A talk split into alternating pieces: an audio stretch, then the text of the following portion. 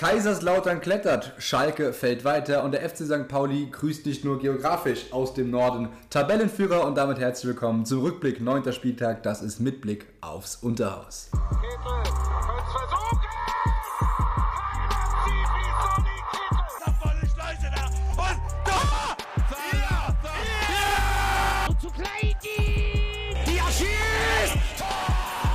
Mit Blick aufs Unterhaus der Zweitliga-Podcast deines Vertrauens mit Leon Kerninger und Tom Rosenberger. Nach der Landtagswahl ist vor der Landtagswahl, Leon. Äh, wie hast du das, die Landtagswahl in Bayern und Hessen verfolgt, um es mal so reinzustarten? Äh, du, ich hab's, also mich betrifft es nicht direkt, aber natürlich, äh, man schaut oft aufs Nachbarland. Ähm, ich sage jetzt nicht, was die Bayern sind ja nicht wirklich ein Nachbarland. Ne? Also wie, das, das schon Kreisky, wie hat Kreisky damals gesagt? Ich weiß es nicht ich freue mich immer gern, also Kreisky, österreichischer Bundeskanzler, ich freue mich immer gern nach Bayern zu kommen, weil dann bin ich nicht mehr in Österreich, aber auch noch nicht ganz in Deutschland. Das ist ein gutes Statement, ja. Also zum Ergebnis selbst sage ich jetzt nichts. Ähm, ja, das ist, äh, spricht für sich. Ähm, dafür sind wir auch nicht zuständig. Dafür sind wir nicht mit, mit, Blick aufs, auf, auf, die Landtagswahlen sind wir nicht. Mit äh, Blick aufs Parlamentshaus. Könnte eine neue Serie werden. Schauen wir mal. Wir hatten am Wochenende aber anderes zu tun. Es war nämlich zweite Bundesliga. Und äh, wir haben uns das angeschaut tatsächlich. Also, und haben gedacht, wir reden mal drüber, oder? Zur Abwechslung. Mal was Neues. Zu, mal was Neues, mal zur Abwechslung. Ähm, ja, es ist nicht Montag. Ähm, weil es, es, schon Dienstag ist. Weil es schon Dienstag ist. Ähm, hast du eine Erklärung dafür? Habe ich eine Ausrede? Hast du noch was? Weil ich war gestern vorbereitet. Ja, ich, ich sage es, wie äh, Ja, gut, ich hatte morgen tatsächlich viel Uni gestern und ähm, muss sagen, ich habe dann auch vorher sehr schlecht geschlafen, ähm, aus gesundheitlichen Gründen tatsächlich. Ähm, war dann extrem müde und äh, habe tatsächlich mir gedacht, wenn ich jetzt aufnehme, wird es wahrscheinlich nicht ganz so gut von der Qualität sein, weil ich echt ziemlich fertig war. Von daher habe ich gesagt, lass uns das morgen gestärkt machen. Ähm, ja, sorry an der Stelle. Alles wir versuchen die Struktur reinzukriegen. Äh, es ist halt nicht immer ganz so einfach, weil ich meine, jeder Student kennt das. Jeder Tag ist anders wie der Tag davor von den Stunden her. Von daher, wir geben unser Bestes. Ähm, so zumindest ist es. ist es nicht Donnerstag, sondern Dienstag. So ist Und es. Und wir fangen am Dienstag an mit dem Freitag von letzter Woche. Welches Spiel? Fangen wir mal an mit Kaiserslautern gegen Hannover. Da bin ich echt neidisch, dass du das Spiel machen darfst, ja, Wir machen uns immer davor aus, wer welches Spiel macht und ich muss echt, ich kann mich glücklich schätzen, dass ich ausgesucht habe, wer welche Partie macht. Äh, nee, ähm, ja, Wahnsinnsspiel. Ähm, zum Auftakt dieses neunten Spieltags hat uns die heimstarken äh, Lauterer, Platz 2 in der Heimtabelle zu dieser Zeit, und die auswärtsstarken Gäste aus Hannover, Platz 2 in der Auswärtstabelle. Also brutales Match war schon vorprogrammiert. Ähm, also auch abgesehen, ich weiß, dass da unten noch Schalke härter steht und vor allem, weil Schalke jetzt einen neuen Trainer hat. Ja. Aber ich habe es in der letzten Folge schon gesagt, für mich ist es trotzdem das Topspiel. Also Absolut nein, dieses, Spiel, dieses Spieltags war es auf jeden Fall, wenn man die momentanen Stärken sieht, auf jeden Fall. Beide sind auch noch im oberen Drittel der Tabelle dabei. Ähm, und es war auch eine zum Beginn sehr recht ausgeglichene erste Hälfte. Die ersten Annäherungen hatte der FCK, ähm, aber es war nicht wirklich was Großes dabei. Fünfte und zwölfte Minute, ähm, beides mal Kopfbälle, also war für, für, für Keeper-Zieler war das jetzt nicht schwierig. Ähm, der erste Angriff der Gäste war dann direkt, äh, war dann direkt erfolgreich. Also eigentlich auch wieder aus dem Nichts. Das hatten wir auch schon die letzten Spieltage, dass Teams, die eigentlich am Anfang ziemlich ja, im Hintergrund waren, äh, auf einmal das erste Tor schießen. Ähm, Vogelsammer, der nach dem 2 zu 0 gegen Wiesbaden den angeschlagenen Schaub ersetzt hatte bei äh, Hannover, hat sich dann gegen Tomiak äh, durchgesetzt und hat im Strafraum auf Nielsen aufgelegt und der Angreifer hat so getroffen in der 17 Minute und das ist Nielsens viertes Saisontor und das in, dem, in den letzten vier Spielen. Ja, das, das ist seine vier Saisontore in den letzten vier Spielen getroffen. Also wahnsinnige Form momentan ähm, des äh, Spielers von Hannover. Also wirklich brutal. Und ja, Hannover zu dem Zeitpunkt Tabellenführer. Ähm, da ja Pauli und Hamburg noch nicht gespielt haben äh, und der FCK sozusagen der direkte Konkurrent war da oben. Äh, auf einmal war Hannover 96 Tabellenführer in der zweiten Fußball-Bundesliga. Es gibt auch noch Wunder hier. ähm, aber schön zu sehen, wer, wer glaubt es denn? Der, der Norden schlägt zu momentan. Ähm, der FCK hatte dann die Antwort fast parat, ähm, aber wie gesagt, das Spiel ist dann dahin geplätschert. Es wurde zwar mit viel Leidenschaft geführt, ähm, Viele Zweikämpfe, hohe Laufbereitschaft von beiden Mannschaften, allerdings äh, unterliefen beiden, beiden Teams auch immer wieder mal Abspielfehler und Ungenauigkeiten. So und die, schon die Top-Spiel-Nervosität war so ein bisschen. Also beide genau. Mannschaften waren so ein bisschen von dem Charakter des Spiels ein bisschen erschrocken auch. Das auf jeden Fall. Ähm, es war, war, war auch viel im Spiel sozusagen, also so ist es nicht. Ähm, und ja, vor der Pause passierte dann nochmal was richtig Großes. Bis dahin nicht wirklich. Ähm, das war das Warm-up dazu, haben sozusagen dann äh, Aachen mit einem zu zentralen Schuss auf Ziel in der 41. Minute und in der 43. Minute auch nochmal eine Chance. Und dann kurz darauf ist dann die Kugel dann im Lauterer Tor gelegen. Ähm, Vogelsammer hat einen Leopold-Freistoß Wolle in die, in, den, ähm, in die Mitte weitergeleitet, wo Neumann dann aus kurzer Distanz eingeschoben hat. Der Treffer wurde aber dann wegen Videobeweis äh, und wegen einer Abseitsstellung vom Videobeweis äh, aberkannt. Und so. Wäre auch nicht ja, verdient gewesen. Ja, also, absolut. Nee, absolut. Und, und Lautern ja, war schon. War Lautern für dich auch die bessere Mannschaft in der ersten Halbzeit? Lautern war die bessere Mannschaft. Also wie gesagt, bis zu dem Gegentor vor allem. Äh, ja. Dann hatten beide Mannschaften mehr, also gleich viel vom Spiel circa, aber wenn man jetzt wirklich nur die Anfangsphase und dann auch noch diesen starken Schluss sieht, ähm, wäre auf jeden Fall eine, ein Unentschieden äh, zur Pause drin gewesen. Und äh, war ja auch drinnen. Also es war ja auch ein Unentschieden zur Pause, aber es war absolut verdient äh, zu dem Zeitpunkt. Aber ähm, wie gesagt, äh, in der zweiten Hälfte ähm, hat es dann einen Elfmeter gegeben, denn nach einem Freistoß hatte Halstenberg gegen Elvedi, äh, Elvedi den Ellbogen draußen und der Schiedsrichter Bacher hat dann Elfmeter gegeben. Ähm, genau, Kraus und Beuth hatten ja in Osnabrück beide zuletzt verschossen, deshalb hat es mal einen neuen Mann gegeben, nämlich Tomiak. Wieder einmal, der die Verantwortung ja, genau, äh, übernommen hat und hat zum Ausgleich verwandelt hat in der 45. plus 5. Das war äh, überfällig. Ja, das war überfällig, absolut. Wie ich auch schon vorher erwähnt habe, es war ja ein Unentschieden zur Pause. Ähm, in der zweiten Halbzeit kam nicht mehr viel offensiv von Hannover. Im letzten Drittel fehlte meist die Präzision. Äh, bei einem der seltenen Versuche wurden dann die Gäste eiskalt ausgekontert. Opoko zog einen Sprint von 16er zu 16 an, spielte mit äh, Tachier einen Doppelpass und schob zum 2-1 für Kaiserslautern ein äh, wahnsinniger, ähm, äh, ja genau, wahnsinniger Ball. Also Opoko wieder da durchgegangen ist, war sensationell. Äh, und ja, dann stand es auf einmal 2 zu 1 äh, für, äh, für Kaiserslautern und äh, war auch verdient, weil von Hannover ja. eben, wie gesagt, nicht mehr viel gekommen ist. Und dann, ja, in einer mit, mitunter hektischen Nachspielzeit ist es dann nochmal heiß hergegangen. Ähm, erst ist Nielsen mit Rot wegen Nachtretens vom Platz gefallen, absolut verständlich. Also da nachzutreten war, auch wenn es nicht hart war, aber trotzdem Nachtreten ist rot und das war auch äh, nicht zum Diskutieren. Das ist natürlich ja, absolut bitter. Ähm, Genau, und dann sah der eingewechselte Hanslik noch gelb wegen einer vermeintlichen Schwalbe. Da hat der Schiedsrichter überhaupt nicht gezögert, ihm direkt gelb gezeigt. Dann hat sich aber der Videobeweis eingeschaltet und gesagt, naja, schau dir das nochmal an. Und Bach hat dann äh, das sich nochmal angeschaut und äh, hat dann Elfmeter gegeben und den, äh, die gelbe Karte zurück. So, da durfte Tomiak noch einmal antreten, da er es schon so gut gemacht hat und hat den Ball dann zum 3 zu 1 in der 90 plus 10, 10. Minute ähm, dann verwandelt. Und er hat sich Zeit gelassen immer bis zum Tor. Ja, aber der Endstand von 3 zu 1, Kaiserslautern war Tabellenführer zu dem Zeitpunkt, jetzt nach dem Spiel, glaube ich, können wir spoilern, sind sie Platz 3, Punkte gleich mit dem HSV auf Rang 2. Ähm, die letzten fünf Spiele, drei Siege, zwei Unentschieden, eine positive äh, Torbilanz. Also es, ist, es läuft bei Lautern. Also es läuft auf jeden Fall offensiv. Ich glaube, sie haben die zweit oder. Ja, ich habe vor, vor dem Spiel hatten sie die zweitstärkste äh, Offensive. Offens äh, eine Heimtabelle. Also sie waren die zweitbesten in der Heimtabelle und äh, Hannover die zweitbesten in der Auswärtstabelle. Ähm, nee, was ich sagen wollte, ist, dass Kaiserslautern jetzt meines Wissens mit St. Pauli und Magdeburg sich Platz 2 jeweils teilen für die beste Offensive. Äh, dafür aber auch mit Abstand von diesen Teams die meisten Gegentore. Also es ist eine Harakiri-Mannschaft, Kaiserslautern. Ja. Äh, was ich vor allem bei dem Spiel interessant fand, normalerweise ich würde da nicht von Glück sprechen, aber in den letzten Wochen hat der FCK das Momentum auch vor allem deswegen gehabt, dass sie auch sehr wenig, sehr viel gemacht haben. Ja. Äh, in dem Spiel auch von den Expected Goals haben sie wirklich nicht nur eine gute Chancenverwertung, sondern auch eine gute Chancenkreation, glaube ich, bewiesen. Also gegen ein absolutes Top-Team eine richtig starke Benchmark für Kaiserslautern. Und ähm, im Sinne meiner Mutter möchte ich jetzt das A-Wort noch nicht in den Mund nehmen. Aber ähm, wir bleiben gespannt dabei. Kaiserslautern ist auf jeden Fall auf einem sehr aufsteigenden Ast. Hannover immer noch Fünfter. Also, Will ich gleich abschreiben. Also klar haben die das jetzt das, das Gipfelduell mal verloren, aber auch Hannover ähm, immer ey, noch. Die haben die meisten Tore in der zweiten Liga. Also 20 Tore äh, Gut, geschossen. 7-0 von Osnabrück halt mit drin. Ne? Ja, klar, aber trotzdem 20 Tore geschossen, nur 11 bekommen, aber klar, äh, du hast, wie es gerade gesagt hat, 7-0 von Osnabrück. Trotzdem die offensivstärkste Mannschaft momentan. Wo ein so. bisschen weniger los war, äh, Düsseldorf gegen Osnabrück ebenfalls, Freitagabendspiel. Ja, es war auf jeden Fall der weniger leckere Bissen von den beiden Spielen. Die Rückkehr von Trainer Daniel Thun, Aufstiegsrennen aktuell mit Düsseldorf, zu seiner Zeit Spieler und Trainer bei Osnabrück gewesen, sie in die zweite Liga geführt und jetzt eben, na nicht zurück, denn Osnabrück war zu Gast, aber ja, man kann schon sagen zurück bei seiner alten Wirkungsstätte. Ähm, ja, vor dem Spiel noch ein echt äh, schlimmer Vorfall, und zwar ein Fan meines Wissens, der Osnabrücker Block, ist da mehrere Meter tief vom Zaun gefallen, hat sich sehr schwer verletzt, sehr schwer.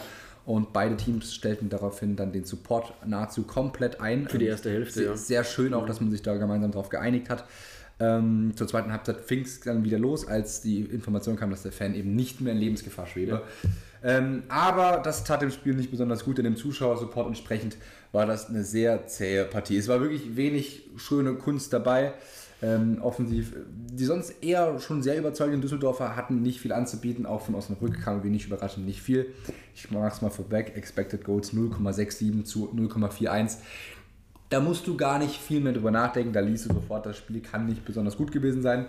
Ja, klar ist Düsseldorf in der ersten Halbzeit die bessere Mannschaft. Über 60% Ballbesitz, die haben, die dominieren die Osnabrücker, die haben wenig vom Spiel, die können nicht viel mit anfangen. Düsseldorf lässt den Ball laufen, lässt Osnabrück laufen. Viel anfangen können sie damit auch nicht. Die haben zwei Schüsse ins Tor, insgesamt ist es ein dominanter Auftritt ohne viel Zählbares. Äh, in der zweiten Halbzeit hatte dann Daniel Thune in der Halbzeit so ein bisschen die richtigen Worte gefunden. Man hatte mehr Zug zum Tor gefunden, immer noch viel Spielkontrolle. Ähm, aber vor allem hat man einfach nicht den Weg in die Box gefunden. Und was man dann schon am Ende der ersten Halbzeit gesehen hat, Düsseldorf hat dann einfach angefangen, auf Distanzschüsse zu setzen. Immer wieder, die auch nicht ungefährlich waren. Und dann ist es eben so, wenn du die ganze Zeit darauf setzt. Joa, 60. Minute, schlägt halt mal einen Schuss von halb links im rechten Winkel ein. Sehr, sehr schöner Distanzschuss zum verdienten 1 0. Auch wenn es vorm Tor nicht besonders gefährlich war, war Düsseldorf da einfach die überlegene Mannschaft. Ähm, ja, und auch nach dem Gegentreffer hat Osnabrück nicht besonders viel angeboten. Äh, plan und zahnlos Makridis hat nach einer Ecke da mal noch eine Gelegenheit, da fehlt sogar nicht viel, aber insgesamt fällt dem, jetzt habe ich mir diese Floskel habe ich mir extra aufgeschrieben, insgesamt fällt dem Weltmeister Brudertrainer äh, Tobias Schweinsteiger einfach nicht viel ein. Möchte ich so genannt werden? Nee. Weltmeister Brudertrainer Tobi Schweinsteiger. Äh, auf der anderen Seite hat dann Dennis Jastremski noch die Chance, den Deckel drauf zu machen, äh, läuft da über links nahezu allein auf den Torwart, muss darüber auf Klaus legen, ist zu eigensinnig. Und er macht ihn nicht. Und so kommt es dann, wie es kommen muss. Osnabrück war eigentlich kaum im Spiel, die haben gar keine Lösung mehr. Dann ist es irgendwie von halb rechts eine Flanke aus 50 Meter irgendwie in den Strafraum gelöffelt. Magridis nimmt, löffelt den aus der Luft, der Schuss wird noch geblockt. Und dann im Nachschuss ist es Erik Engelhag, der sagt Dankeschön und macht das sehr, sehr schmeichelhafte 1 zu 1 für Osnabrück. Ja, die, das kann man glaube ich ganz klar so sagen, äh, am Freitagabend aus Düsseldorf äh, mal ganz still und heimlich einen Punkt entführt haben. Ja. Ähm, freut mich natürlich für Osnabrück, äh, bitter für Düsseldorf im Aufstiegsrennen, für HSV und St. Pauli, Kaiserslautern und Co., die freuen sich sicher. Ja. Insgesamt eine der schwächsten Auftritte von Düsseldorf wahrscheinlich. Und ähm, Osnabrück erkämpft sich hier einen Zähler. Ich glaube, wenn wir auf die Tabelle schauen, hat es jetzt aber nicht so viel. Nee, sie sind Tabellenplatz 17. Okay, äh, ja. Nicht mehr, also sie haben die rote Laterne abgegeben, aber drei Spiele jetzt ohne Niederlage. Und ähm, eben vor allem gegen ein Top-Team einen Punkt geholt, ist, ja. glaube ich, für die Mentalität wichtig. Von Absolut. daher, glaube ich, kann sich Osnabrück deutlich mehr über diesen Punkt freuen als Düsseldorf. Und ich glaube, dem Spielverlauf entsprechend widmen wir der Partie nicht mehr Aufmerksamkeit, als die Jungs uns geboten haben. Gute Besserung an den Fan und wir gehen weiter. Ja, ähm, ich glaube, du weißt jetzt, was kommt. äh, ich wollte mir diese Partie nicht selbst auferlegen. Ähm, ich Aber wollte nicht ich möchte nur kurz nochmal sagen, habe ich es gesagt oder habe ich es gesagt? Äh, du hast es, äh, da wollte ich auch nochmal zurückkommen. In der letzten Folge haben wir gesagt, ähm, wer der nächste Gegner des HSV sein wird. Und äh, da war klar, es ist Wiesbaden, der nächste Aufsteiger. Ich hatte ein super Gefühl nach dem Düsseldorf-Spiel, muss ich sagen. Also ich habe gesagt, nee, also Wiesbaden momentan nicht gut drauf. Natürlich gegen Leipzig eine tolle Partie gemacht, aber in der Liga nichts Zählbares. Aufbaugegner. Äh, Aufbaugegner HSV. Ähm, Elversberg aus der Krise geschossen. Osnabrück aus der Krise geschossen. Ja, wen jetzt aus der Krise geschossen Schauen wir mal, schauen wir mal, was passiert jetzt. Äh, ja, gehen wir einfach rein. Äh, ich kann nur so viel sagen, wie, das, wie die Partie angefangen hat. Ich konnte es leider nicht sehen, also die erste Hälfte habe ich nicht gesehen. Aber es gibt auch Sofascore, äh, so, ja, wie, wie, sagt man, das ist so eine, so, so, so eine Statistik. Die Leute kennen Genau, also so, wer mehr Druck hat, also wer mehr Druckmomente hat. Genau, pro Minute. Genau, und da war der Balken beim HSV, das war der blaue Balken, die ganze Zeit beim HSV. Die ganze Zeit, 90 Minuten lang war der Balken beim HSV. Aber wir gehen mal ganz kurz rein. Ähm, der Matchplan der Hausherren aus Wiesbaden, ich glaube, das war vor, vor, der Partie auch schon klar, hinten sicher stehen und auf Fehler des HSV lauern. Vorne hilft der liebe Gott. Ähm, und wenn man Tim Walter kennt, äh, das hilft. Also so, so eine Spielweise, das hilft, äh, wenn der HSV nicht wirklich viel mit, seiner, mit seinem Ballbesitz und mit seiner absoluten äh, Dominanz machen kann, äh, dann tun sie sich schwer. Dein Mittel gegen den HSV. Genau, das hatte zur Folge dann, dass Wiesbaden mit allen Spielern in die eigene Hälfte zurückgezogen ist und Hamburg viel Ballbesitz hatte. Ähm, phasenweise ist sogar Heuer Fernandes im Spielaufbau aufgetaucht in der Mittel, auf, in der Mittel, auf der Mittellinie. Ähm, ja, Es dann, ist das einzig probante Mittel, was, oder das einfachste probante Mittel gegen den HSV. Ja lass sie den Ball haben, weil sie können nicht wirklich was mit anfangen. Und das zweite, sei ein Aufsteiger oder sei im unteren Tabellensegment, dann hast du auch gute Chancen. Äh, ich will gar nicht so lange darüber reden. Äh, zehnte Minute gab es die erste Chance für Wiesbaden, aber allerdings äh, wegen unsauberem Passspiel kamen die Gäste zunächst zu keinen Abschlüssen, aber die erste Chance eben gehörte ihnen mit einer glücklichen Klärungsaktion von Ramos. Also Ramos stellte seinen Fuß rein und äh, ja, fälschte den Ball fast ins Tor ab. Also, boah, Guy Ramos hat noch Schwierigkeiten. Das erste Mal gefährlich äh, für Hamburg, also sozusagen für Wiesbaden, weil der Hamburger SV gekommen ist, wurde es dann in der 27. Minute. Miro Moheim, den wir nochmal hören werden, äh, der kann schießen als, als, als Linksverteidiger. Der ist, also der hat einen starken linken Fuß. Ähm, der hat aus einer Distanz dann knapp rechts vorbeigeschossen. Ähm, der HSV wurde drückender und ging dann durch Benesch beinahe in Führung. Äh, zunächst wurde ein Schuss des Slowaken gefährlich abgefälscht, dann ist er nochmal an der Latte gescheitert, also 32. 35. Minute. Also der HSV musste mittlerweile schon führen. Äh, es ging zwar torlos in die Kabinen, weil der HSV seine Dominanz vor der Pause nicht in Tore ummünzen konnte. Ja, äh, ja, das, es, es ging auch im zweiten Durchgang so weiter. Das Spiel hatte nicht viel. Also es war, wie gesagt, Wiesbaden steht hinten drin, der HSV versucht irgendwie... Aber fandest du es von dem Lösungskonzept her, weil ich habe ja, hab ja meine Meinung zu Walter schon klar gesagt zu dir. Ja. Fandest du es von dem Lösungsansatz, von der Idee von Walter, fandest du, da war jetzt mehr dabei als gegen die anderen Aufsteiger? Nee. Es war, war, es wieder dieselbe Suppe? Es war, es war dieselbe Suppe. Ähm, und auch wenn ich ein Tim Walter-Fan bin und es auch eher so war und es immer noch bin eigentlich, weil er ja, weil gegen die Top-Teams funktioniert es ja anscheinend. Ähm, ja, es ist das typische Aufsteigerspiel und nach der Partie, jetzt, bevor ich jetzt da viel zu viel Boah. wegnehme, soll ich dir mal was zeigen? Ja, genau das, was ich gemeint habe. Genau das war es. Also okay, Ost, äh, Wiesbaden hatte doch noch einen Druckmoment, wie sie das Tor geschossen haben, wo ich jetzt dazu komme, denn es passierte wirklich gar nichts. Ich brauche gar nichts mehr erzählen von der zweiten Halbzeit bis zur 81. 81. Minute. Ähm, es hat, so, es hat so kommen sollen. Ich glaube, man muss es einfach so sagen. Ähm, die Hausherren haben dann den Torbahn gebrochen. Heuer Fernandes konnte einen harmlosen Kopfball von Martissen nicht festhalten und Vukotic hat den Abpraller dann über die Linie äh, sozusagen geknallt. Also großer Tormannfehler von Heuer Fernandes, musste den Ball eigentlich festhalten. Zum ersten Mal in der Saison. Eigentlich. Zum ersten Mal in der Saison eigentlich wirklich, dass er einen großen Schnitzer reinhaut und das war ein ziemlich großer. Hamburg hat, ist ja, Hamburg drohte auch das dritte Spiel gegen einen Aufsteiger zu verlieren und ganz ehrlich, wie ich dann das gesehen habe, war mir irgendwie klar, ja du, es wird schon wieder nichts. Aber dann die Drangphase hat sich dann trotzdem noch belohnt. Miro Muheim, den ich vorher schon erwähnt habe, hat dann einen Schlenz per Schlenzer, also wirklich ins lange äh, Eck getroffen in der 89. Minute zum Ausgleich. Was ein Tor. Typisches Miro Muheim-Tor eigentlich, also wirklich sehr, sehr stark. Und Hamburg hat dann alles nach vorne geworfen. Wenn nicht jetzt schon alles vorn war, dann jetzt. Also jetzt hat jeder vorne mitgespielt. Es spielte nichts mehr in der Hälfte von Hamburg. Sie haben alles nach vorne geworfen und bekamen in der siebten Minute der Nachspielzeit einen Elfmeter. Einen Elfmeter! Ich habe es gesehen und ich habe mir gedacht, ja, ja, und es war ein klarer Elfmeter. Also Ferrei wurde klar gefault, da gibt es überhaupt keine Debatte. Die Spieler haben sich auch nicht wirklich aufgeregt, das war jedem klar, das ist äh, ja, klar. Muss Abschluss. Benesch, der schon einige Elfer dieses Jahr getroffen hat, der beste Scorer ist bei Hamburg. Den macht, er, den macht er. Vor der Hamburg-Kurve, also wirklich ausverkaufte Hamburg-Auswärtskurve. Und jeder hat gewusst, Hamburg holt sich die drei Punkte, geht an die Tabellenspitze. Flug ist vorbei, Flug ist vorbei, äh, wir gewinnen jetzt. So, er tritt an mit seinem rechten Fuß und wo knallt er ihn hin? Auf die Latte. Aber wirklich, also unnötig, das Tor, also wirklich extrem unnötig.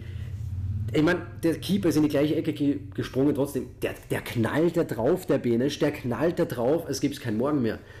Den, den, kannst du leicht spielen, aber nee, er knallt mit weiß nicht, 500 km/h auf die Latte und der Ball ging halt dann von der Latte weg außerhalb vom 16er, weil er halt ja. so stark war.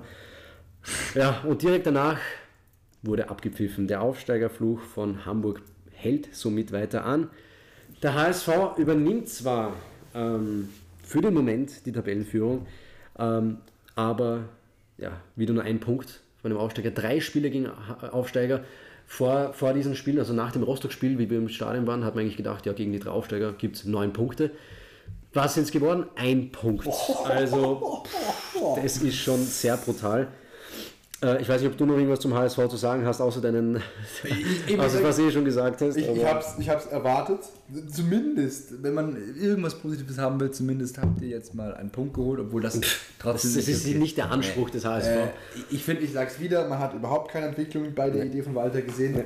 Ich würde sagen, wir einfach auch der Tabellensituation und der guten Leistung gegen andere Teams geschuldet, können wir uns die Walter-Frage noch aufschieben. Ähm, ich möchte sie trotzdem nur schon mal erwähnt haben und wenn es noch ein paar Spiele von denen gibt, dann wird es dann eine Folge geben, wo wir noch ein paar Minuten länger nur über Tim Walter reden müssen. Denn ich, ich hoffe nicht. Ich, ich, hoffe nicht. Weil das, ich glaube, das wird dem Konstrukt gar nicht gut tun. Aber wie gesagt, ich das ist noch eine, ein, ein, ein Gerede, das ist noch nicht da, aber es wäre schon sehr schlimm.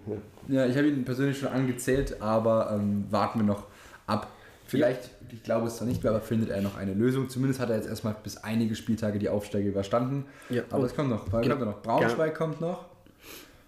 Der KSD müsste noch kommen. Äh, das, die, warte mal, was ist der nächste Spieltag nochmal gegen? Ah, Fürth. Fürth ist der nächste. Fürth ist der nächste Gegner. Uh, okay. Naja, gegen Fürth, denke also ja, ich habe letztes auch gesagt, gegen, für, für Wiesbaden habe ich gut. Ich, ich sage gar nichts mehr. Das war wie in der Schule bei mir früher. Lieber ich, bin heim, ich bin heimgekommen, meine Eltern haben gefragt, und wie war es bei der Schule? Weil ich habe gesagt, super. Was geworden, komplett, also rein, rein Vier. Nee, nicht einmal eine 4, das war noch schlechter. aber, nee, aber was ich nochmal sagen will, ähm, ich habe dann auch noch äh, mit ein paar gesprochen, die auch gesagt haben, so, ja klar, man hat jetzt wieder nur einen Punkt geholt, aber man muss sagen, wie, gegen solche Mannschaften ist es schwer, einen Sieg zu holen, wenn du die ganze Zeit hinten drinnen stehst. Das ist ja auch nicht eine irgendeine Mannschaft wie in Wiesbaden. Aber du willst aufsteigen.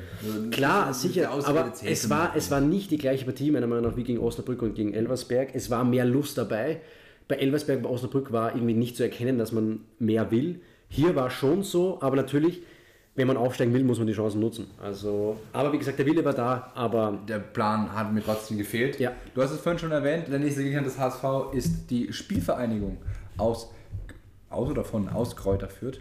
Und da würde ich gerne weitermachen. Fürth gegen Rostock.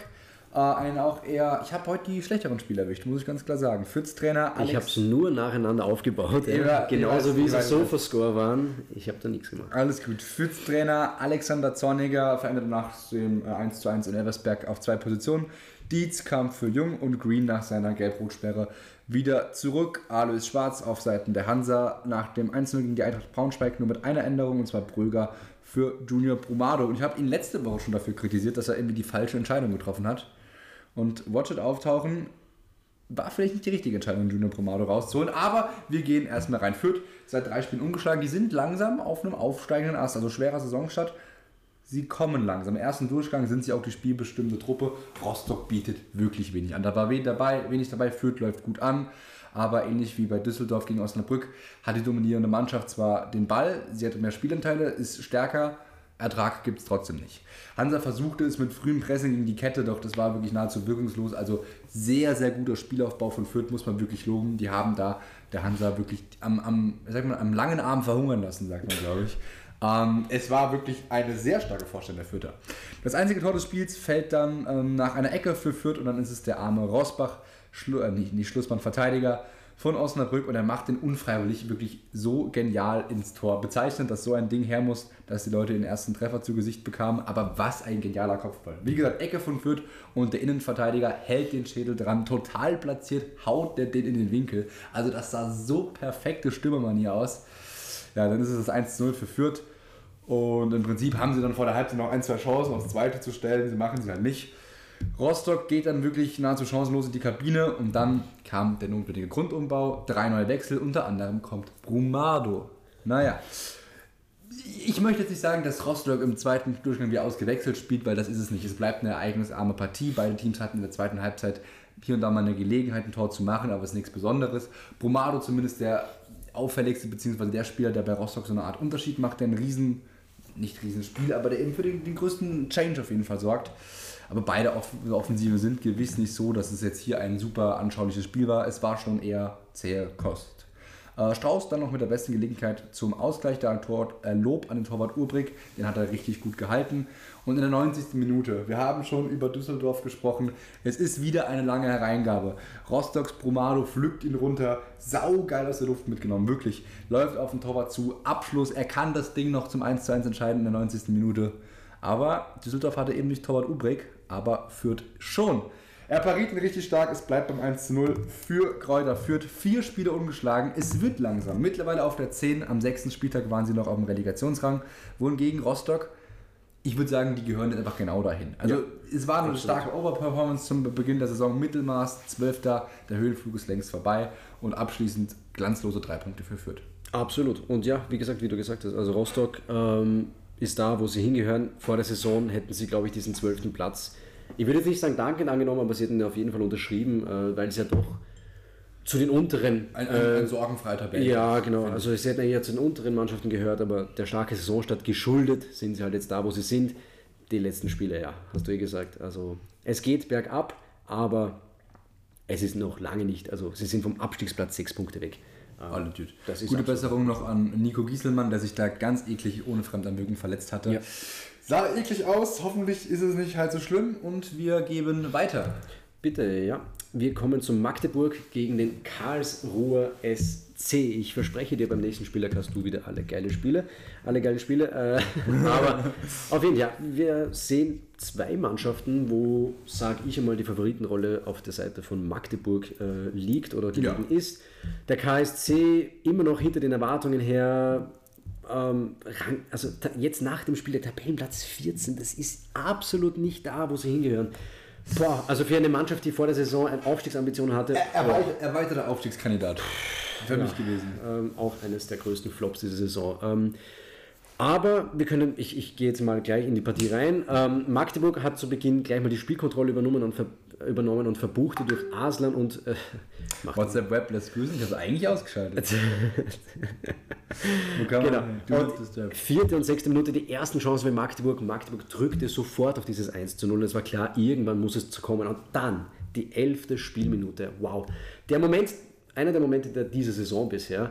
Äh, vom KSC kam nichts in dieser Anfangsphase, aber ein großer Schnitzer kam dann. Magdeburgs linke Innenverteidiger ähm, schob Schleusener über 40 Meter vor dem eigenen Tor den Ball in die, in, in die Füße. Und glaubst, was macht er? Er schaut kurz auf, registriert, okay, ähm, Reimann steht viel zu weit heraus. Und was macht Schleusener? Er zieht ab aus über 40 Metern über den Hintermann hinweg in die Maschen. Und damit stand es 1 zu 0 für den KSC. Absolut unverdient zu der Zeit, aber ein Wahnsinnstor. Und man hätte glauben können, ja Magdeburg, die werden da jetzt ja, getroffen sein sozusagen von diesem. Was denkst du, was, der, was, was der XG von diesem Tor ist?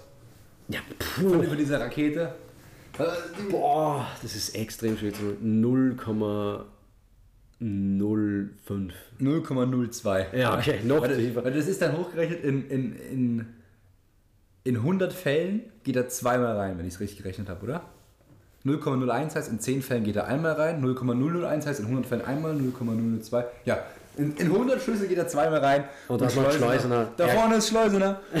Also perfekter Schuss und ja, geiler, geiles Tor und Schleusener, ja, also super, super Kicker, also einer der einzigen bei KSC, der noch ein bisschen die Hoffnung wahrt, dass das heuer gar nicht so eine Katastrophensaison werden kann. So. Grüße gehen raus an Lars Stindl. Genau, Grüße gehen raus an Lars Stindl, der Hoffnungsträger, der absolut abgestürzt ist, aber egal. Ja, ähm, ich glaube, man kann sagen, Magdeburg hat sich dann trotzdem nicht rausbringen lassen, hätte man glauben können, ist nicht passiert. Ähm, sie haben viel versucht, nach vorne äh, zu kommen, aber an der kompakten Defensive des KSC, dem sie sich einfach hinten eingestellt haben, äh, da haben sich die Mannschaft von Tietz jedoch zunehmend die Zähne ausgebissen und so stand es zur Halbzeit 0 zu 1. Es ist nicht mehr passiert. Es erinnert an HSV gegen Wien Wiesbaden. Ähm, nach der Pause hat Tietz dann dreimal ausgewechselt. Und ja, diese Einwechslungen sich, sollten sich dann lohnen. In Folge einer Aslan-Ecke war der eingewechselte Angreifer ähm, Castanios äh, am kurzen Pfosten mit der rechten Hacke zur Stelle und brachte den Ball zum Ausgleich ins linke Eck. Unter 49. Minute Ausgleich für Magdeburg absolut verdient. Ähm, ja. ja, also man muss wirklich sagen, absolut verdient und man hat äh, gesehen, Magdeburg will mehr. Danach ist aber dann lang nichts mehr passiert, nichts Nennenswertes mehr, weil sich beide Mannschaften einfach eine Verschnaufpause gegönnt haben. Magdeburg ist zwar angelaufen und war dem Führungstreffer bemüht und auch näher an der KSC-Defensive wie schon in der ersten Halbzeit, war an diesem Tag jedoch kein Vorbeikommen, deswegen auch der Ausgleich durch eine Ecke. Ähm, ja, also durch den Spielaufbau selbst war da nicht durchzukommen. Auch Ito, der Ex-Hamburger auch, der nach seiner Einwechslung der auffälligste Magdeburger war, hat dann den Siegtreffer verpasst aus 18 Meter in der 80. Minute. Ein Wahnsinnsball am linken Pfosten knapp vorbei, hat ihn auch gestriffen. Das wäre es gewesen, aber der KSC hat dann das Remis über die Zeit gebracht und nahm einen Punkt aus Magdeburg mit. Magdeburg zwar mit den besseren Möglichkeiten und mehr Spielanteile, die kompakte Defensive der, ähm, des KSC konnte man nichts dagegen entgegenzusetzen. Also finde ich das 1 zu 1 geht in Ordnung am Ende des Tages, weil die Defensivleistung von Karlsruhe super war. Für Karlsruhe ein gewonnener Punkt, für Magdeburg ja. verlorene zwei Punkte. Äh, für den Magd ersten FC Magdeburg, äh, für, den, für, den, FC Magdeburg geht es am 20. Nee, FC Magdeburg, FC Magdeburg geht es am 20. Oktober zu Hannover 96 nach der Länderspielpause der KSC. Das wird eine, also die müssen wir uns anschauen, die KSC gegen Schalke. Boah, das wird äh, das, das, das, boah, das ist schon ein echtes Ding. Kellerwell. Genau, also jetzt kann man sagen, der KSC, wie ich schon vorher erwähnt habe, Rang 14. Fünf Spiele, drei, also jetzt in den letzten fünf Spielen drei Niederlagen, zwei Unentschieden. Boah, also die machen mir extrem. Ein Punkt pro Spiel. Äh, die machen mir extrem Sorgen. Ähm, wohingegen jetzt Magdeburg Rang 8, das ist gut. Sie wollen natürlich weiter rauf, das ist klar. Ich glaube, ähm, das zieht sich schon noch ein bisschen mehr erräumt hat, obwohl das, finde ich, Platz 8 völlig in Ordnung geht. Völlig in Ordnung. Momentan, weil sie ja doch schwer, schwierige Spiele gehabt haben die letzten Male. Ähm, aber, aber wenn, sie wieder, wenn sie wieder Reform finden, dann, dann schließen sie da oben auf. Und ich glaube, Top 5 ist heuer gar nicht mal so unrealistisch. Ähm, er hat es schon wieder gesagt. Er hat es schon wieder gesagt. Nee, ich sag so wie es ist. Also, Top, wenn, Top 5 ist heuer. Heuer, habe ich schon wieder heuer gesagt. Das gibt es nicht. Top 5 ist dieses Jahr, oh Gott, jedes Mal, wenn ich heuer sage, eigentlich einen Shot trinken. Ich glaube, dann, über, dann überleben wir keine 40 Minuten hier. Also das ist, okay, es tut mir leid. Ich muss das irgendwie aus meinem Sprachgebrauch noch entfernen. Also Magdeburg, ähm, sage ich, Top 5 dieses Jahr. Äh, ist auf jeden Fall möglich. Ähm, wenn sie so spielen wie am Beginn der Saison, die letzten Spiele waren jetzt dann doch nicht so stark, jetzt wieder eine bessere Partie. Wenn der Aufwärtstrend stimmt, dann kann Tietz hier auf jeden Fall einiges machen. Äh, beim KSC, boah, ja, habe ich schon gesagt. Schwierig bisher. Sehr, sehr schwierig. Und wir gehen weiter. Wo wir gehen wir denn hin? Weiter und machen eine kurze Unterbrechung. Da sind wir wieder. Also ganz, ganz kurze Unterbrechung. Könnt ihr mal überlegen oder in den Kommentaren raten, warum wir eine Unterbrechung machen mussten. Und wir machen weiter. Nur kurze Frage an dich. Kann es sein, dass wir bisher alle Spiele dasselbe Bild war? Eine Mannschaft ist viel besser, kriegt den Ball nicht rein und am Ende endet es 1-1? So circa. So, ich glaube, keines Lautern also, mal drin. Alle Matches, die ich hatte, also nee, außer, außer Lautern. Also ich meine, da hat auch Hannover geführt.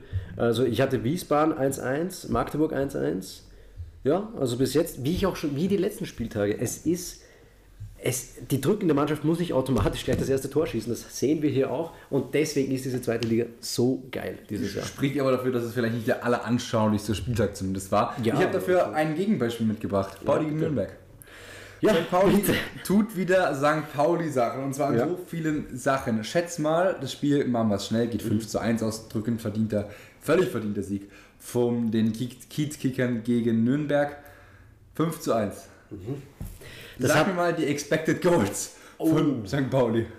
Okay, wir hatten nämlich schon kurz gesprochen, wie wir von der Uni heute rausgegangen sind, dass du gesagt hast, das möchtest du heute einbauen.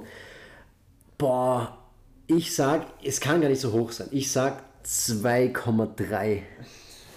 Was ist, wenn ich dir sage 1,2? Oh mein Gott. 1,2. Also das soll überhaupt nicht heißen, dass es unverdient ist, aber es, es ist Wahnsinn, was St. Pauli macht. In so vielen Hinsicht, wirklich. St. Pauli. Oh Fangen wir an. Hützler vertraute nach dem 2 zu 1 gegen Hertha im dritten aufeinanderfolgenden Samstagabend größtenteils derselben Mannschaft. Einzig Captain Irvine, der nach langer Verletzung bereits mehrere Wochen hat er sein Comeback gegeben, immer als Joker. Und jetzt ist er voll in der Startaufstellung zurück und das merkt man, der hat ein Bombenspiel gemacht. Ja. Christian Viel nach dem 1-0 gegen Magdeburg zweimal gewechselt. Kastrop wurde wegen seiner fünften gelben Karte rausgenommen und durch Dumann ersetzt. Gleichzeitig kam Lohkamp im Sturm für Schleimer. Soll aber egal gewesen sein, hat nicht viel gebracht. Ja, und Nürnberg läuft St. Pauli früh hoch an und wird dafür dann direkt bestraft. Nach kurzer Zeit, ich glaube, es ist die vierte Minute, ist es so eine Slapstick-Aktion im Mittelfeld. St. Pauli läuft mit Irvine, Hartl und Saat auf die Viererkette zu. Sau schön kombiniert, richtig schön. Und das ist das 1-0 durch Saat. Und Nürnberg war dann erstmal geschockt. Und St. Pauli, den merkst du das halt einfach an. Die haben so viel Selbstvertrauen. Die haben Oberwasser nach dem schwierigen Saisonstart die Mentalität bewiesen. Die kombinieren sich da von Chance zu Chance, lassen das Ball, das Bällchen laufen. Das ist Hast du schon gesagt, jetzt gehe ich mittlerweile mit. Es ist die beste und es ist die schönste spielende Mannschaft der zweiten Bundesliga ja. aktuell. Kann man nicht anders sagen. Der Club, der eine solide Mannschaft in der zweiten Liga ist, hat aber in der ersten Anfangsviertelstunde nahezu keine Luft. Doch dann ist es Torwart Vasil, der dem Club ein richtiges Geschenk macht, dass sie zurück ins Spiel kommen. Ein schwerer, schwerer Fehlpass in die Füße der Nürnberger. Am Ende sagt Ukonuki Danke und haut den zum Ausgleich rein. Also ein, ein unfassbar unnötiges Geschenk, da St. Pauli so viel besser war. Man hatte zu diesem Zeitpunkt ähm, das war übrigens auch die erste Chance für den Club. 70% Ballbesitz. Der Club war überhaupt nicht anwesend in diesem Spiel. Und dann dieses Geschenk zurück. Ja, war so vorherzusehen, oder? Also, wenn man die Saison klar, also St. Pauli macht einen Bomb, auch wenn es 1-1 steht, die drücken die überlegene Mannschaft. Sie haben dann noch kurz vor der Kabine auch die Möglichkeit, nochmal in Führung zu gehen. Das Tor fällt nicht und ähm, zum zweiten Durchgang sollte sich dann diese, ja, ich sag mal, Torflaute ändern. Dem Club fiel weiterhin einfach super wenig ein. Es war, sorry, ein Zweiklassenspiel. Gegen die nordische Übermacht war einfach nicht viel zu machen. Wir machen es schnell. 49. Minute ist es eine, eine, ein Freistoß, den dann Eggestein in zweiter Instanz verwandelt zum 2-1. 56. legt er nach, 3-1 und dann kontrollierten die Hamburger das Spiel. Sie ließen den Ball laufen, ganz, ganz wenig Raum für den Club. Nur Schleimer traf, glaube ich, einmal die Latte in der 70. Aber St. Pauli war grundsätzlich einfach näher am vierten als Nürnberg am zweiten. Das war einfach, in jeder Hinsicht war das eine bessere Mannschaft. Sie hatten dann so ein bisschen, man dachte den ruhigen, es geht jetzt, lassen Sie es 3-1 ausplätschern, aber da gibt es ja noch die Nachspielzeit. 90 plus 4, ein traumhafter Schlenzer von Armin Yudu aus dem Stand, ich glaube so am 16er Kante einfach in den Winkel gehauen und 90 plus 5 dann der Endstand durch Metcalf ist, da ging irgendwann alles. Also irgendwann, das ist so ein Spiel, deswegen auch dieser XG-Unterschied zu den Originaltreffern. Da hat dann auf einmal alles gepasst, 5, 5 zu 1. Äh, hinten raus fielen die Mittelfranken dann halt komplett auseinander und gehen, ähm, unser Pauli geht als Tabellenführer in die Länderspielpause. Ja. Eine Frage noch an dich. Man sagt ja immer, XG und Tore werden sich über die Saison ausgleichen. Das sehen wir gerade extrem bei Union Berlin, die letzte Saison total überperformt haben. Jetzt underperformen sie total. Mhm. Ich finde aber hier ist es ein Unterschied, denn ja, die XGs sind jedes Mal deutlich niedriger, aber die Sterne spielen halt trotzdem vom Himmel. Oft, also die Zweitbundesliga-Sterne zumindest. Ja. Von daher. Wird sich nicht ausgleichen. Also ich, ich glaube, glaube nicht. An, nicht jedes Spiel wird 5-1 ausgleichen. Nee, es wird sich schon klar, angleichen, aber nicht. Also nee, nicht, nicht so brutal, wie es dieses Sprichwort sagt. Jetzt. Also vielleicht von den Toren, aber nicht von der Leistung. Nee, absolut. Also wir brauchen nicht mal viel sagen. St. Pauli die beste Mannschaft der zweiten Liga aktuell. Kann nur den Hut ziehen. Auch als Hamburg-Fan oder als Sympathisant. Ich kann nur den Hut ziehen, denn wie ich noch vor, äh, nach dem fünften Spieltag gesagt habe, wie ich es nicht verstehen kann, dass Pauli nach dem letzten Jahr. Du hast es gesehen, ähm, ich habe es da noch nicht gesehen. Nach dem letzten Jahr die schlechteste Offensive haben kann der zweiten Liga. Auf einmal stehen sie da und haben die zweitbeste, also mit, mit anderen, die zweitbeste Offensive äh, der zweiten Liga, haben die wenigsten Gegentore bekommen. Ähm, ja, das ist, ein richtig stark, ist eine richtig starke Mannschaft. Die Frage ist natürlich, kann man dieses Level über die ganze Saison halten? Das weiß man nicht. Ist ja die Tore ähm, sicher nicht, aber die Leistung. Die Leistung, wenn das so bleibt, dann sehen wir Pauli nächstes Jahr in der ersten äh, Liga. Hoffentlich nicht das einzige Hamburger Mannschaft, aber Äh, nee, also wirklich, da, da bleibt nichts anderes über, als einfach zu sagen, absolut ähm, verdient bisher. Die einzige Mannschaft ohne Niederlage. Ähm, Stimmt, auch noch das. Ähm, ja. Auch für Unentschieden, aber ja. Also da bleiben mir auch ein bisschen die Worte weg, weil die, die spielen das momentan einfach konsequent runter, ohne wirklich, nicht wie der HSV, die halt dann schon gut spielen, aber dann einmal wieder Bock ein, also einbauen, sondern hier einfach konsequent jede Partie durch das vier, vier Siege in Folge, jetzt die letzte Unentschieden war gegen Braunschweig. Okay, da, da habe ich mir noch gesagt, das war ja, glaube ich, nach dem Spiel, da habe ich gesagt, ja, das es ja nicht. Was macht Pauli falsch? Und auf einmal gewinnen sie viermal in Folge. Also würde der Fußballgott sagen, ja, ja, da hast du es, ne? Sie sind sie reingekommen. Also ja. die schwierige Anfangsphase überstanden und jetzt, also der Saison, und jetzt sind sie sowas von drin. Ja, und Nürnberg 13. ist, glaube ich, für sie ja, so ganz zufrieden wird man nicht ja, sein. Aber das, also so hätte ich es aber auch gesehen vor der Saison. Also so unteres Tabellensegment, nicht mit dem Abstieg zu tun, aber so zwischen Platz weiß nicht, 9 und 14, glaube ich, ist, okay. ist, ist absolut okay. Eintracht Braunschweig gegen Paderborn. Ja, äh, auf jeden Fall auch wieder eine Partie, wo der Favorit vorher für mich klar stand. Das war Paderborn. Ähm, die Gäste aus Paderborn, bei denen Coach Lukas Kwasniuk äh, nach dem 3 zu 1 gegen Schalke, das war ja diese besagte Partie, haben für Platte, der war nicht in der ähm, Startaufstellung, auch nicht im Kader, wurde Ansa eingesetzt und die waren zu Beginn Weiß gleich mal besser und gegen die Führung. Verletzt, oder? Okay, ja, wird irgendwas wird, wird, wird, schon irgendwas gewesen sein. Ja, und sie waren zu Beginn besser und gingen auch verdient in Führung. Also nicht wie die Partien bis jetzt, wo die bessere Mannschaft nicht in Führung geht, sondern die andere. Hier gehen sie in Führung. Aktivposten Muslia scheiterte erst an Hoffmann im Tor schlug dann aber direkt darauf äh, die Ecke auf Hansen, der aus kurzer Distanz einschub, 11. Minute 1 zu 0 für den SC Paderborn, absolut verdient zu dieser Zeit. Und Ja. Es war dann auch äh, trotzdem so, dass Braunschweig mehr investiert hat. Sie haben ähm, dann trotzdem Bock gehabt nach dem 0 zu 1 in Rostock. Äh, sie sind unverändert aufgetreten zu dieser, äh, zu dieser letzten Partie und haben auch mehr im Eintrachtstadion investiert. Kaliskana, 22. Minute, hat jedoch drüber geschossen. Paderborn hat dann aber im Nachgang auf 2 zu 0 erhöht, wenn auch etwas unerwartet. Obermeier vollendete nach einem Doppelpass mit Grimaldi ungestört, 27. Minute 2 zu 1 für Paderborn, kann man so unterschreiben. Braunschweig hätte sich aber auf jeden Fall ein Tor verdient. Äh, also von dem her, ja, bitter für Braunschweig. Ähm, und erst nach einer halben Stunde wurde dann, äh, wurden dann die Braunschweiger etwas gefährlicher, wenngleich äh, es etwas braucht, um sich Torchancen zu spielen. Anschlusstreffer gab es dann infolge einer Ecke durch Ivanov, 39. Minute 2 zu 1. Man war wieder dran und auf einmal ja, wackelte Paderborn ein wenig. Die Hausherren haben auf den Ausgleich gedrückt, allerdings hatte dann Kaleskana eine gute Gelegenheit in der 44. Minute verpasst und auch äh, Gomez scheiterte an SC. Keeper hat, sag mal, hat, HUTH, Hut, hat äh, 45 Minuten auf jeden Fall. Also, wenn er Deutsch ausgesprochen wird, auf jeden Fall Hut. Hut. Also, ich sage mal so. Also, es wäre zur Pause ein 2 zu 2 absolut in Ordnung gegangen oder auch gewesen. Es war eine Leistungssteigerung für Braunschweig zu sehen, aber es stand halt nicht 2 zu 2. Das haben wir doch auch beim letzten Spiel da schon gesagt, dass sie besser gespielt haben. Ja, also Braunschweig kommt auch langsam mit dem Gänge. So ist es nicht, auch wie das letzte Spiel gegen Rostock. Braunschweig ist nach dem Wiederanpfiff mutig geblieben. Ähm, sie haben auch dominiert, die Löwen, sie haben, die nach einer Stunde dann zu zahlreichen Chancen kamen, diese aber immer vergaben. Gomez scheiterte wieder an Hut, hat, keine Ahnung, wie man ausspricht, in der 60. Minute und kurz darauf schob äh, und hat dann auch noch in der 64. Minute knapp vorbeigeschossen. Ach, 69. Minute Kaliskana wieder, es fehlte einfach an Entschlossenheit vor dem Tor. Es wollte nicht. Ich, insgesamt, wie viele Torschüsse glaubst du, hatte Braunschweig äh, in dieser Partie? Nicht Schüsse auf Shots on Target. Jo.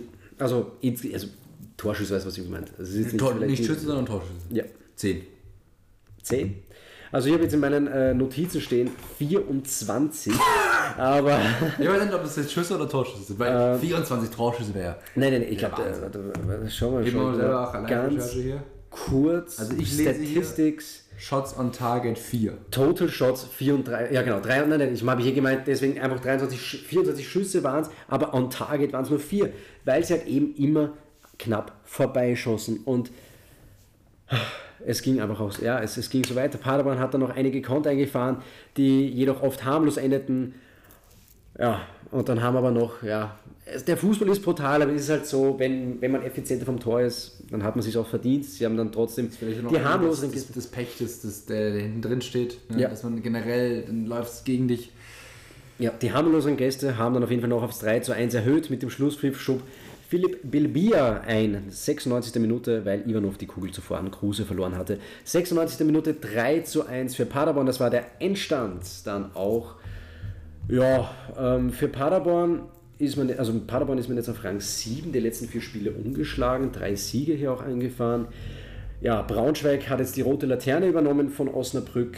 Fünfter, äh, nein, nicht fünfter, fünf Punkte haben sie ähm, äh, geschossen. Es ist, ja, wo wir auch schon letzten Spieler gesagt haben, Osnabrück und Braunschweig, wo sie hingehören oder wo wir auch sagen, dass sie eher sich platzieren müssen oder werden. Zumal das halt sehr bitter ist. In Braunschweig ja. hätte sich, glaube ich, hier schon ein Remis verdient. Genauso wie letztens gegen Rostock. Also es, es, es kommt wieder mehr, aber wie bei Elversberg die der Saison sind genau, aber nicht da. Genauso wie Elversberg am Beginn der Saison immer drückend, aber nie dann die am Ende auf dem auf Genau, außer man spielt dann gegen den, vielleicht spielen sie bald gegen den Aufbaugegner HSV, vielleicht geht es dann Watch auf jeden Fall.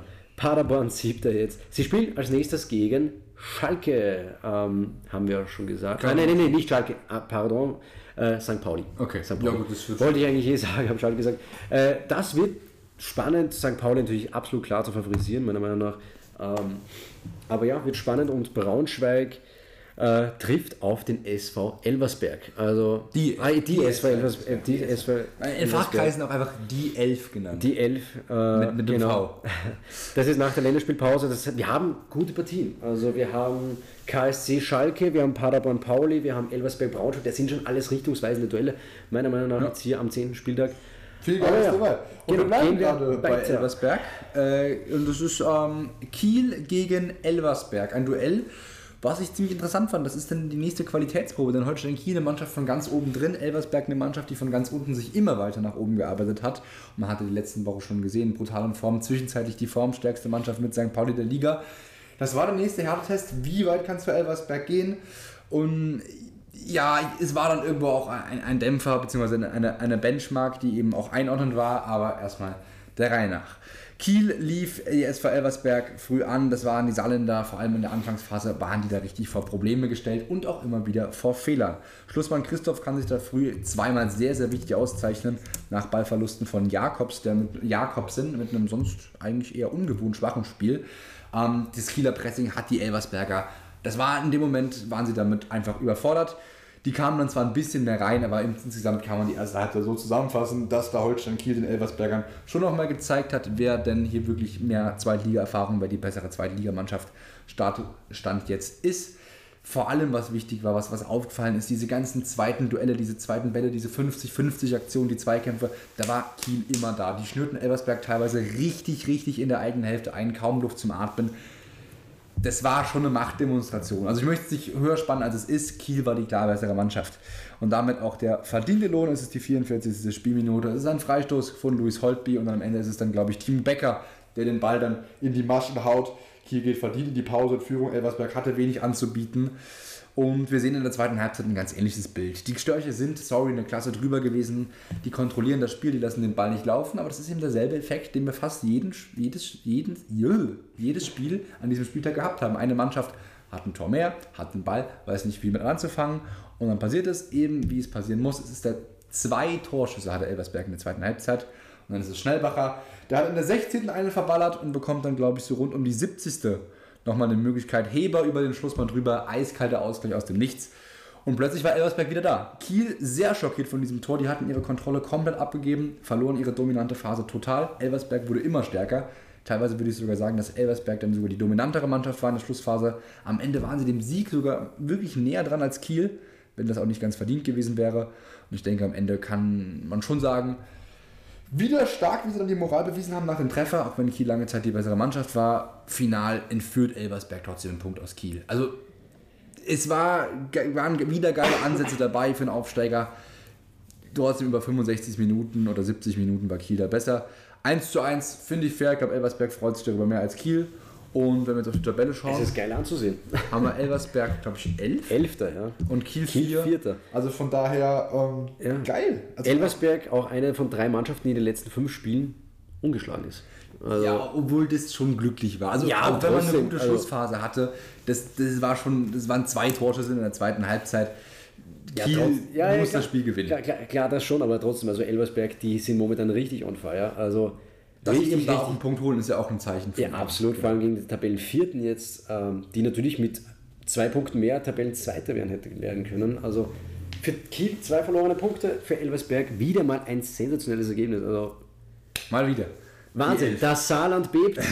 Das Saarland bebt. Bis auf Saarbrücken. Erzgebirge auch.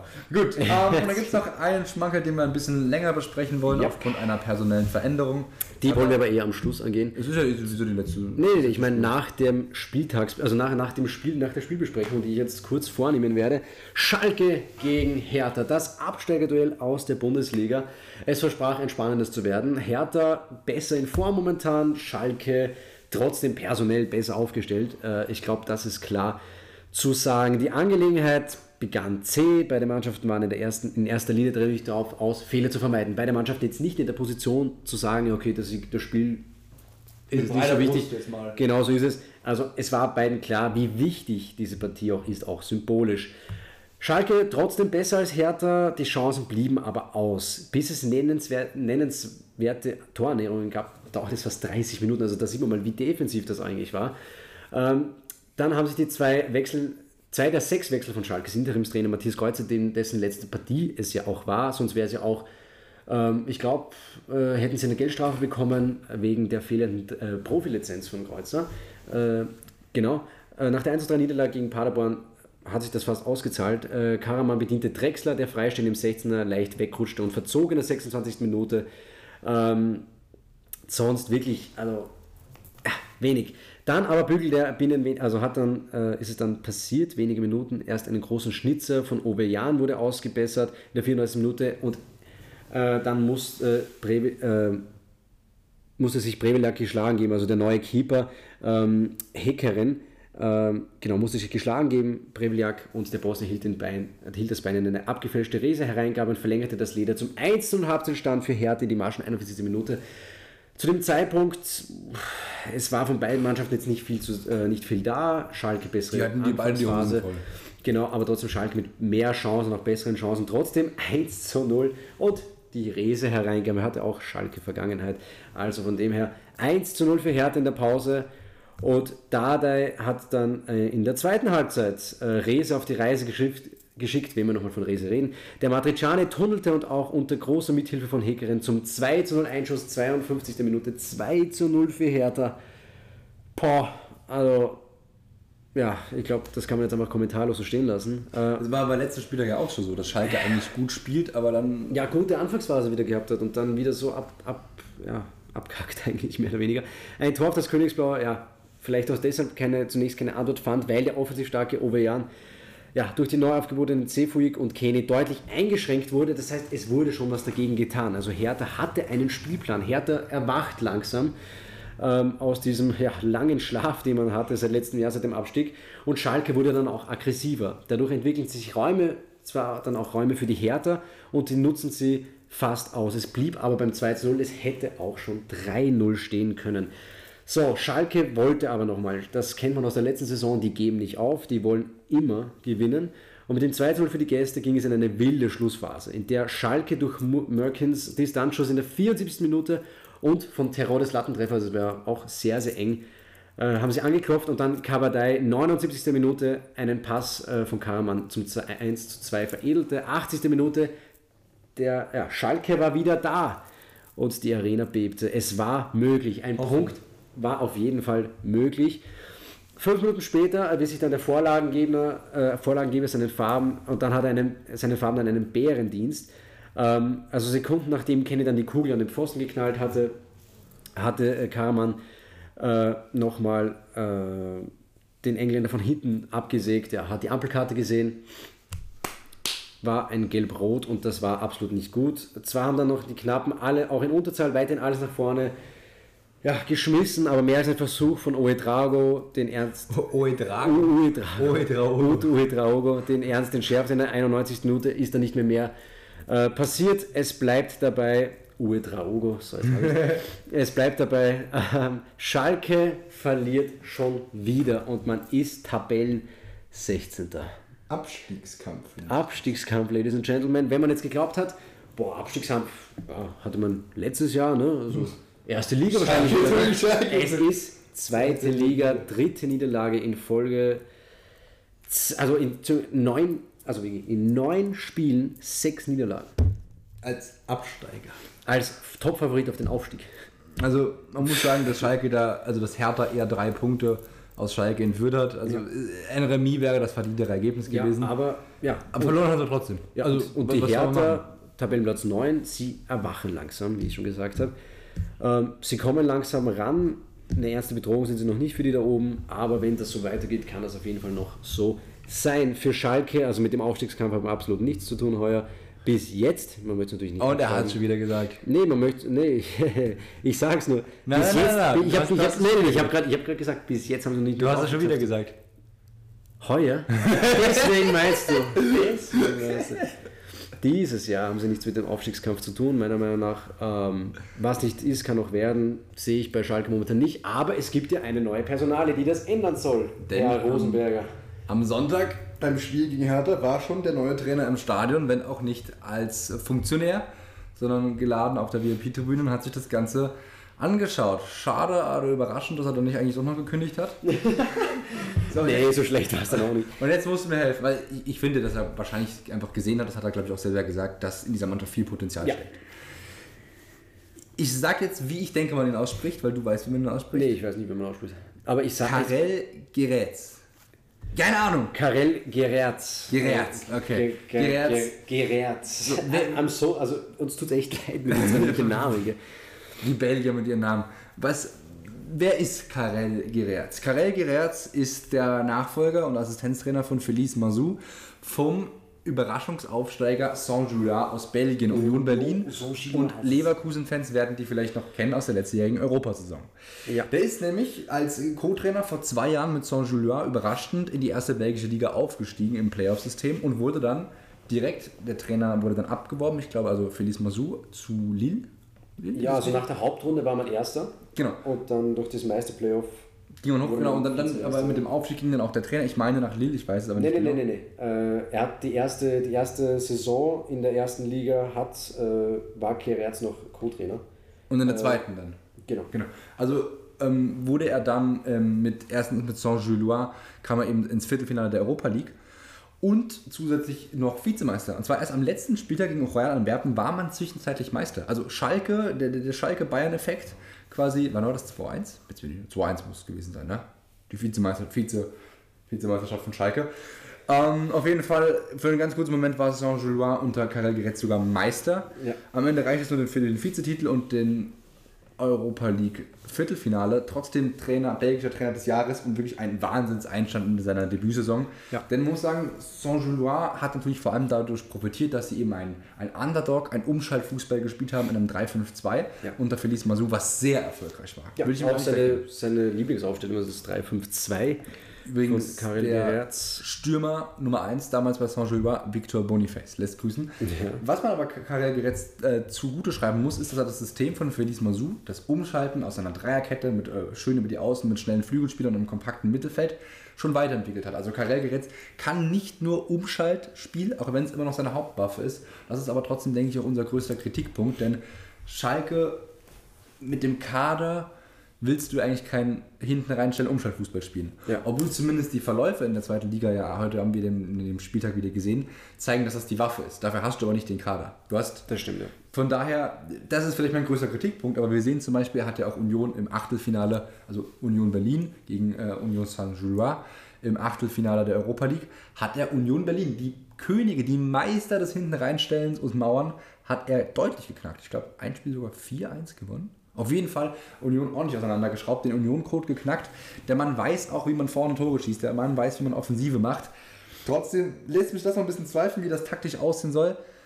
Was können wir denn sagen? Ich glaube, ein Typ, der sehr viel über das Menschliche kommt, ein großer Kommunikator und das passt natürlich unfassbar gut zu Schalke. Jemand, der, wo man einfach so ein Typ hat, der nicht mal in den Armen mit den Leuten redet. Ja. Das passt weniger zu einem FC Bayern, das ist eben diese Ruhrpott-Mentalität, das passt gut zu Schalke. Absolut. Finde ich sehr gut. Ja, auch bei der, äh, bei der Pressekonferenz, die ich mir angeschaut habe, also er hat gesagt, das Menschliche kommt zuerst. Also er möchte natürlich. Da hat er direkt mich, da hat er mich direkt. Ja, also er, er möchte auf jeden Fall auf das Menschliche setzen und jetzt nicht nur auf, das sind Maschinen, die müssen arbeiten und die müssen jetzt aufsteigen für diese Fans. Nee, wir möchten das Menschliche zuerst klären, es muss menschlich passen, dann spielt man sich auch besser, ja. das sieht man. Und nochmal einmal eine Statistik nochmal zu Uni, ich weiß nicht, ob du es schon erwähnt hast, äh, als Trainer bei Union Saint-Gilloise hat er einen Punkteschnitt von 2,04 über eine ganze Saison hinweg. Das ist brutal. Das ist brutal stark. In 57 Spielen eine, bei einem Punkteschnitt von 2,04 ist. Boah, boah, also. Das ist sehr, sehr solide. Ja, absolut. Ähm, Mittwoch steht dann das erste Gesamttraining mit der Mannschaft an äh, ja. und dann ein Testspiel gegen Herakle Almelo am Donnerstag. Ähm, jetzt die Länderspielpause hat auf jeden Fall Zeit. Ähm, und dann wird die erste Benchmark danach Karlsruhe sein, also auch ein ja, Karlsruhe ist kein Abstiegskandidat, aber eine Mannschaft, die weiter hinten drin steht. Ja. Mal sehen, bin ich sehr, sehr gespannt. Will ich mir unbedingt anschauen, wie er sich da schlägt. Äh, noch ein interessanter Funfact auf jeden Fall. Ähm, Schalke, Mannschaft, Ruhrpott, Kohle, Arbeit, Malocha. Karetz kommt aus einer belgischen Region, der Limburg-Region, die eben genauso wie der Ruhrpott für ihr Kohlebau bekannt ist. Also auch da passt es einfach. Und insgesamt muss man wirklich Peter Knebel und Schalke dafür gratulieren wahnsinnsfit. Also, wo, wo sie den ausgepackt haben. Ja, vor allem, wo Peter Knebel den ausgepackt Peter, hat. Also, das ist hat er vorher vielleicht noch bei Ruben Schröder angefangen. Ja, also, bei seinem einzigen Freund. also wirklich, ähm, da hat auch der funktioniert auch nur, der geht nur in die zweite Liga, weil das Schalke ist. Der geht zu keinem anderen Zweitligisten. er hat, er hat ja auch gesagt, also er wurde gefragt, warum Schalke, warum in die zweite deutsche Liga, wenn man sieht, wo die gerade stehen. Er hat gesagt, naja, in, in, in Belgien ist Schalke ein, ein, großer Club, weil schon einige belgische Spieler dort auch äh, erfolgreich gespielt haben und deswegen äh, auch seine Familie, hat er gesagt, sehr, sehr stolz auf ihn ist, dass er jetzt diesen Trainerjob ähm, angeboten bekommen hat. Ähm, Also ich glaube, der hat jetzt nicht nur Bock, weil, also weil er halt die, diese, diese Stelle bekommen hat, sondern weil er einfach weiß, Schalke ist ein Riesenverein, er kann Schalke helfen und man hat es auch in der Pressekonferenz gemerkt, der Typ hat Bock, der Typ will jetzt die Mannschaft kennenlernen. Gott sei Dank kommt jetzt die Länderspielpause. Äh, wie du gesagt hast, da kann er die Mannschaft mal kennenlernen, jetzt auch am Mittwoch, also morgen. Ähm, also ich glaube, ich glaube, das könnte was werden. Ich bin sehr gespannt, was mit Schalke jetzt ist. Boah, und das wird schwierig. natürlich auch der, der Punkt, warum, was natürlich auch noch sehr verlockend ist, ich glaube, die Luftlinie Schalke, das hat ja auch damals bei dem Huntelaar geklappt aus Holland gut. Schalke, Belgien, das ist nicht weit weg. Ähm, Brüssel, das sind vielleicht drei, vier Stunden mit dem Auto. Er ist nicht weit weg von der Familie. Ähm, das zieht eben und ich bin richtig gespannt, was mit diesem Trainer kommt. Ich glaube, viel mehr habe ich zu ihm nicht zu sagen. Wie gesagt, die größte Frage ist, wie, der wie wird er das machen? Jemand, der sonst immer auf Umschaltfußball setzt. Das kann er bei Schalke so nicht spielen. Ähm, ich weiß jetzt nicht, ob ich mir das antue und mir das Trainingsspiel gegen Herakle Almo anschaue, aber ich bin auf jeden Fall gespannt und ähm, man kann Schalke nur die Daumen drücken. Denn das Absolut. ist halt ein Zustand, den wir als, glaube ich, ganz Fußball-Deutschland nicht ja. möchte, Schalke da unten zu sehen. Ja. Und ich glaube, die Geschichte des neunten Spieltags ist erzählt, oder? Die Geschichte des neunten Spieltags ist erzählt. Es war ein super Spieltag, wieder mal. Ich hatte jetzt nicht die ganz guten Spiele, aber. das, ja, okay. Nee, war toll. Wir freuen uns. Jetzt ist normal Länderspielpause. Duschen auf Pause.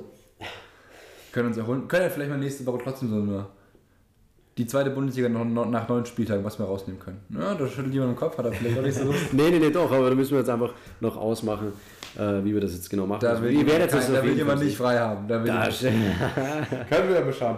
ähm, Schweres Leben als Student. das ist hart, also wirklich so eine 20-Stunden-Woche die Arbeit. Boah, ja, also wenn, wenn man unseren Stundenplan sehen würde.